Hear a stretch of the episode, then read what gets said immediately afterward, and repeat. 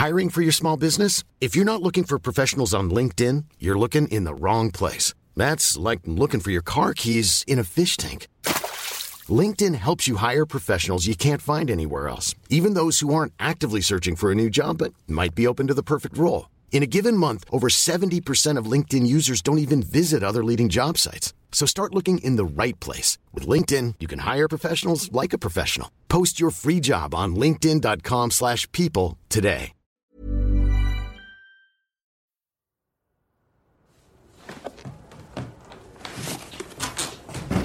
Février 2018. Des punaises de lit ont infesté le grand appartement parisien de mes parents. On a dû vider et congeler l'intégralité de ce qui contenait. Et puis, les punaises ont fini par disparaître. Il a donc fallu en quelque sorte réaménager, rapporter les affaires, défaire les sacs, reprendre les souvenirs qu'on avait soigneusement mis sous vide et les remettre à leur place. Et c'est mon père qui s'est chargé de ma chambre. Cette chambre, elle n'avait pas changé depuis mes 15 ans. C'était comme si mon adolescence avait été empaillée. C'était une chambre au mur orange, à la moquette bleu ciel avec un pouf orange, une commode baroque zébrée, un lit simple, un poster du Tché, des affiches des films Lolita et Autant n'emporte le vent, des dessins, des paroles de chansons griffonnées sur les meubles, et une grosse bibliothèque remplie de livres et de cahiers. J'avais 28 ans, ça faisait 10 ans que je vivais plus là. Mais comme une ado, l'idée même que mon père ait pu ranger cette chambre me paniquait complètement. Il y avait surtout un carnet que je voulais pas qu'il lise. Ça m'obsédait. Ce cahier, c'était le journal intime que j'avais tenu l'année de ma troisième. J'avais 14 ans. Cette année-là, j'ai fait l'amour pour la première fois et j'ai tout noté dans ce carnet. Chaque baiser, chaque caresse, chaque frisson. Mes désirs comme mes peurs. Adulte, à chaque fois que j'ai eu ce journal dans les mains, j'ai eu honte. J'ai d'ailleurs tenté de m'en débarrasser plein de fois. Il a même déjà été dans la poubelle, récupéré une extremis. Dès que je l'ouvrais, même une seconde, j'avais honte. Honte de ma manière d'écrire, honte du vocabulaire que j'utilisais, honte de ma passion puérile pour Saez, honte de mon côté première de la classe un peu prétentieux et surtout honte de mon obsession pour le sexe. Je fais des rêves de cul avec. Pourquoi il me fait pas un cuni En plus, je prends trop mon pied toute seule. Hier, j'ai même orgasmé.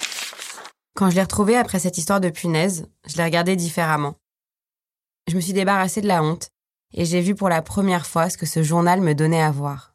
Les paroles crues d'une jeune fille sur ses désirs et sur sa sexualité.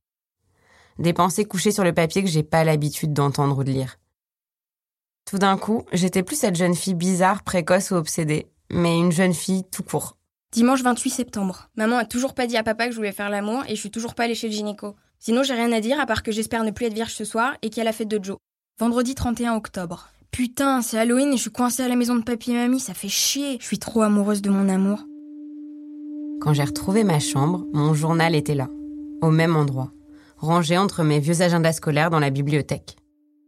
Je l'ai ouvert et j'ai imaginé toutes les réactions que mon père aurait pu avoir. Je saurais jamais s'il l'a lu. Bah, moi, j'ai couché avec un garçon. Mais qu'est-ce qui s'est passé? Vous aviez quel âge à l'époque Bah oui, l'adolescence, c'est le bel âge, hein, on s'amuse, on s'éclate, c'est Ne l'insouciance. trouvez-vous pas que les jeunes filles manquent de pudeur et font trop souvent des garçons Faites de l'arche, ayez le courage de l'avouer Vous avez peur de m'épouser Vous préférez vivre avec cette sainte nitouche qui n'ouvre jamais le bec autrement que pour dire oui et non Bad girl, quoi. Je sais pas, je recherche euh, beaucoup d'affection. Je recherche trop chez un garçon. Quelle est la qualité essentielle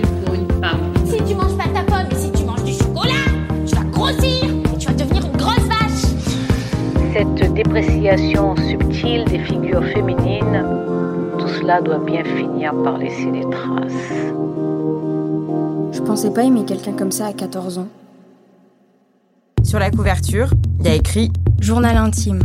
et en dessous, un collage d'un diptyque d'Andy Warhol représentant Marilyn Monroe et en énorme écrit au feutre noir. Laisse parler les gens.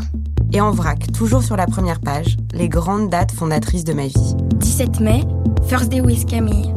19 novembre, First Time Sex. 24 février, First Day with Ben. First Règle, 4 mars 2001. Cette année-là, j'ai aimé pour la première fois. J'ai eu mon premier chagrin d'amour. Bon, j'en ai provoqué aussi. J'ai pris mes premières mauvaises décisions J'ai été déçue, mais j'ai aussi été profondément heureuse. Presque une vie entière vécue en une année. J'aimerais devenir le soleil pour sécher tes sanglots et faire battre le ciel pour un futur plus beau. Sur la page d'après, les habituelles informations classiques. Lucie Michaelian, 80 rue d'Amsterdam, Paris, utopia-du-bas superstar, hotmail.com. Mot de passe, Boudinet. Et puis, page d'après, un avertissement. Sérieux, si quelqu'un lit ça, c'est pas cool pour moi, mais vaut mieux pas savoir ce qu'il y a écrit là-dedans. Top secret.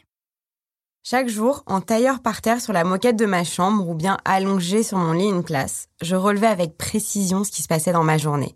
Mes notes à l'école, mes engueulades avec mes parents et surtout les détails crus de ma vie sexuelle. Avec ce carnet rempli de dessins, de photos, de couleurs, j'ai soudain accès à toutes mes pensées les plus intimes, sur le moment certainement le plus personnel de la vie d'une jeune fille. J'ai plongé dans cette époque pour mener une sorte d'enquête sur mon adolescence, sur mon rapport à mon corps, à ma sexualité, à mon plaisir, aux garçons, à mes parents, à mes amis. Lire ce journal, ça a été l'occasion de répondre à plein de questions que je me suis posées ces dernières années. Alors comment ça se passe dans la tête d'une ado de 14 ans? Pourquoi on entend si peu de jeunes filles parler de leur sexualité aussi crûment? À quel moment je suis devenue cette jeune fille que la société voulait que je devienne? À quel point cette première année de sexualité, elle m'a poussée à intérioriser des attentes qui n'étaient pas les miennes? Et comment je me suis déconstruite les années qui ont suivi? Aujourd'hui, j'ai 30 ans, j'habite toujours à Paris, je suis journaliste et je suis partie à la recherche de cette jeune fille, qui est un peu moi et aussi un peu une autre. Je m'appelle Lucie Michaelian et vous écoutez le podcast Mes 14 ans.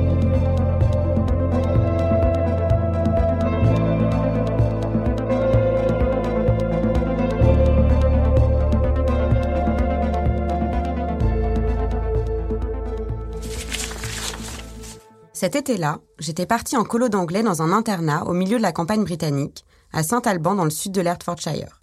J'avais donné à mes copains de colo des notes en forme de cœur. Colo en Angleterre, Romain 6 cœurs, Philippine 6 cœurs, Hugo 3 cœurs, Mathieu 5 cœurs, Ségolène 3 cœurs, Alice G 2 cœurs, Antoine 3 cœurs, Adrien 5 cœurs, Hugues 4 cœurs, Chloé 2 cœurs, Hélène 1 cœur. Ce classement de la plus haute importance, c'est le premier morceau de ma vie compilé sur ce journal. Avant cette année qui va façonner durablement ma personnalité, je laisse quelques traces de l'été qui s'achève. Sur la page d'après, Le mardi 29 juillet, le mardi 29 juillet, un post-it rose en forme de cœur avec écrit en dessous cœur de Cœur Romain. de Romain, Sniff. sniff. Romain, c'était mon amoureux dans cette colo d'anglais. Il m'avait offert ce magnifique post-it. Il avait 14 ans, il faisait du skate, il adorait Nirvana et Marilyn Manson. Dès le début de la colo, j'avais été claire.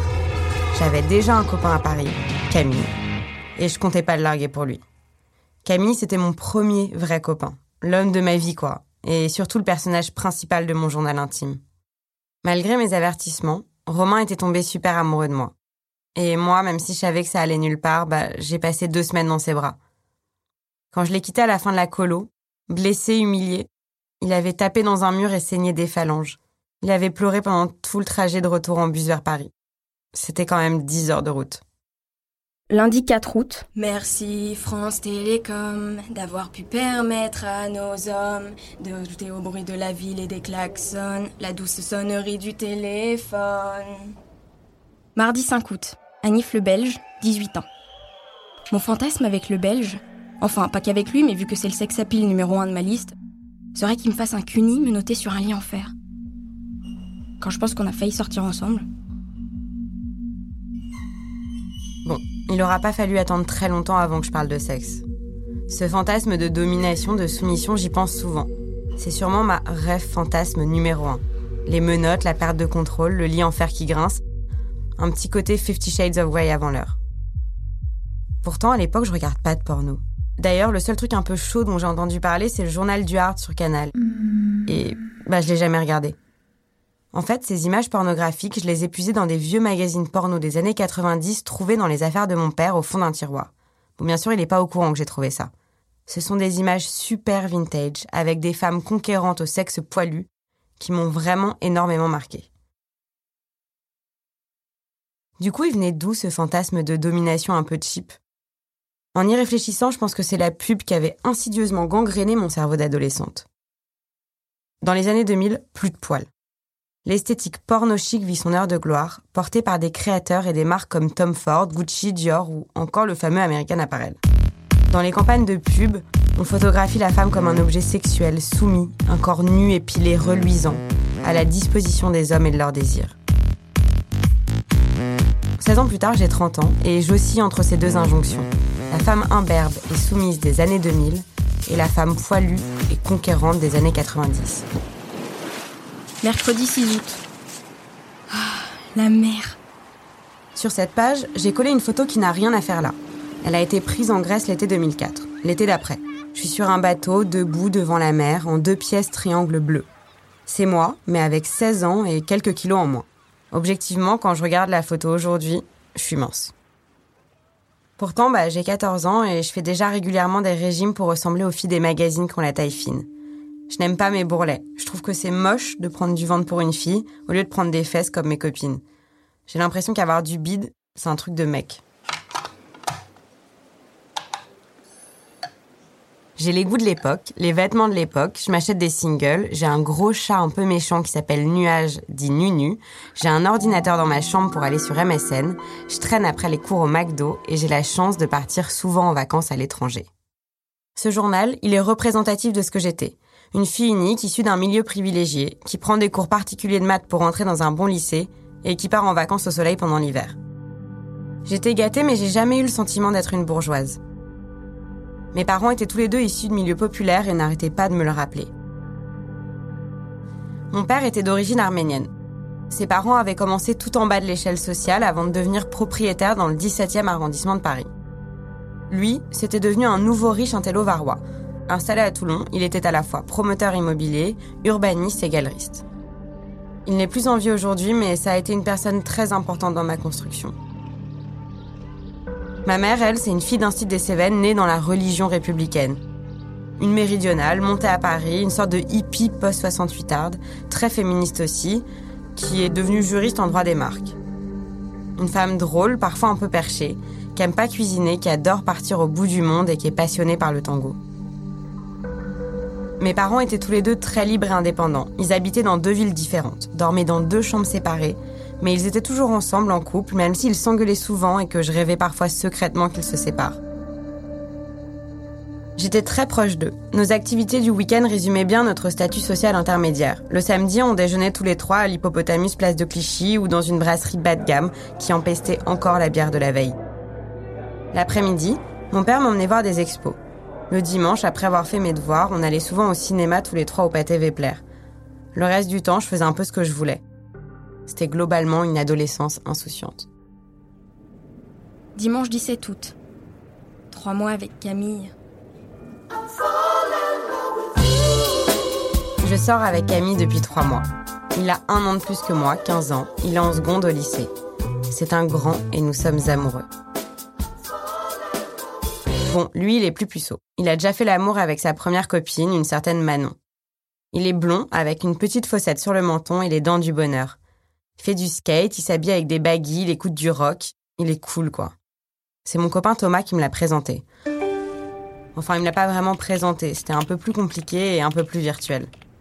Un jour, Camille avait ajouté sur MSN, comme ça, pour voir, une adresse email qu'il trouvait drôle. Sans. En fait, cette adresse email, c'était celle de Thomas.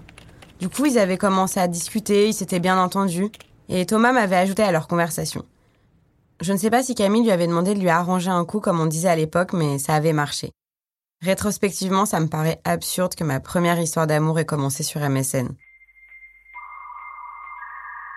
Avec Camille, on a parlé plusieurs mois comme ça, à se raconter nos vies d'ado. J'étais déjà amoureuse de lui avant même de le rencontrer dans la vraie vie.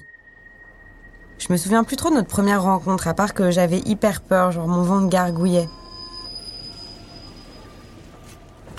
On s'est quitté sans s'embrasser, mais Camille avait fait demi-tour et il avait repris le métro pour me retrouver et sceller notre amour avec un baiser. J'avais trouvé ça extrêmement romantique.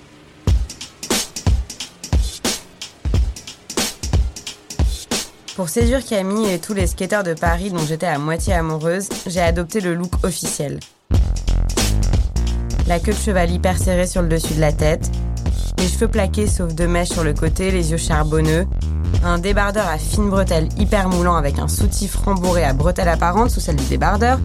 Un collier à du cou, bien sûr un baggy et les chaussures officielles homologuées par le milieu du skate, genre des ES, des Ethnies ou des Converse. Je fais pas de skate. J'habite place de Clichy dans le nord de Paris, lui il habite à Convention à l'opposé dans le sud. Il vient super souvent chez moi. De mon côté, pour aller chez lui, je dois marcher jusqu'au métro Trinité puis prendre la 12 pendant 15 stations. Ça dure environ 40 minutes en tout, ce qui me paraît interminable à l'époque. Dans ma poche, le premier iPod, le gros blanc avec la roulette. Et dans mes oreilles, Trio, Saez ou les White Stripes. Moi je veux du nucléaire, du sexe et du sang. Je me souviens de ces trajets comme des moments où se mêlaient excitation et angoisse. J'étais excitée parce que je trouvais ça très très stylé d'avoir un copain que j'allais retrouver à l'autre bout de Paris, toute seule. Un copain que personne ne connaissait et en plus qui était au lycée. Je construisais pour la première fois ma propre vie. Ce qui me faisait donc peur. J'avais peur de pas savoir bien embrasser, peur des premières caresses, j'avais peur de pas savoir quoi dire à ses parents, à ses copains. Mon Dieu que c'est excitant. Peur d'être mal épilé aussi, peur d'être mal habillé, peur d'être mal quoi. À chaque retrouvaille, je savais qu'on allait sûrement passer à l'étape d'après. Chaque après-midi, passer à nous embrasser non-stop sur mon lit, on ne parlait pas vraiment en fait, nous rapprochait un peu plus du jour J. J'avais bientôt 14 ans et je l'avais décidé. Camille serait le premier.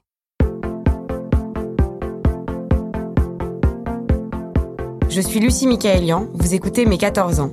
Si cet épisode vous a plu, n'hésitez pas à le partager sur les réseaux sociaux. Pour faire connaître le podcast, mettez-nous des étoiles sur l'application Apple Podcast. Vous pouvez écouter dès maintenant l'épisode 2 et vous abonner pour suivre la série complète. Et n'hésitez pas à nous écrire contact@paradisopodcast.com. À la production, Jeanne Boisec et Louis Daboussi. Nathalie Matera est la chargée de production. Claire Cahu a réalisé cet épisode et le générique. Lucie à 14 ans est interprétée par la comédienne Marie Narbonne. Malik Joudi a composé la musique. Ambroise Cabri et Manu Mac sont les ingénieurs du son. Anne-Cécile Kiri a monté les interviews. Tim Dornbush a fait le mix. L'illustration est de Audrey Coupé de Kermadec. Les producteurs délégués sont Benoît Dunègre et Lorenzo Benedetti. Une création Paradiso.